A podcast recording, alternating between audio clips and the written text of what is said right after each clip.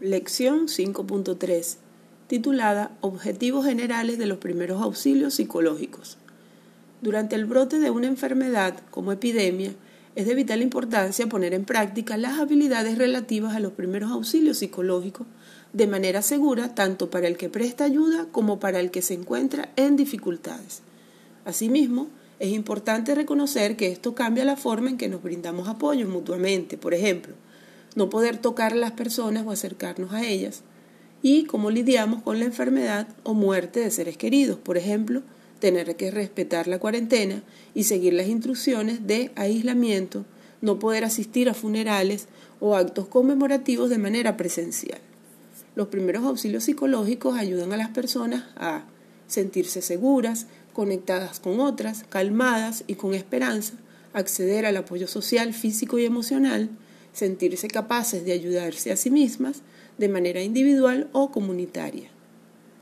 Veamos este punto de los primeros auxilios psicológicos en la atención de sí mismo, colegas y personal en general. En este tiempo de pandemia todos se ven afectados de diversas maneras. Por ejemplo, se les presenta ansiedad y estrés debido a la pérdida repentina de empleo, aislamiento, incertidumbre, miedo, enfermedad o muerte, tristeza y dolor por los que han fallecido. Las medidas de aislamiento pueden provocar diversos factores de estrés a la familia y las cuidadoras de niños, adultos mayores y personas enfermas, quienes deben adaptar su vida diaria, así como sus rutinas escolares y laborales.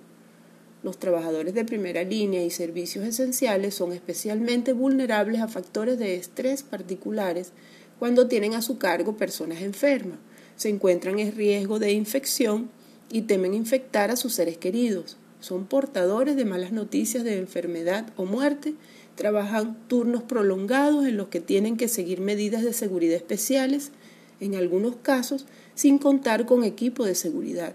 Además, estos grupos posiblemente enfrentan estigmatización, por lo que se debe dar especial consideración a sus necesidades de protección y bienestar.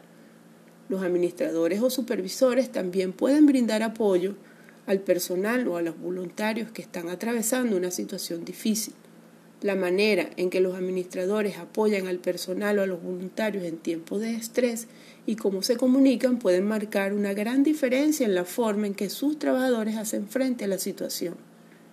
Todos deben prestar mayor atención a su propio bienestar, al del personal y voluntarios, garantizar que el bienestar no es un lujo en la respuesta a la COVID-19, por ejemplo, sino una responsabilidad proteger la salud física y mental de todos los trabajadores de primera línea y servicios esenciales es fundamental a fin de servir a los demás de la mejor manera posible.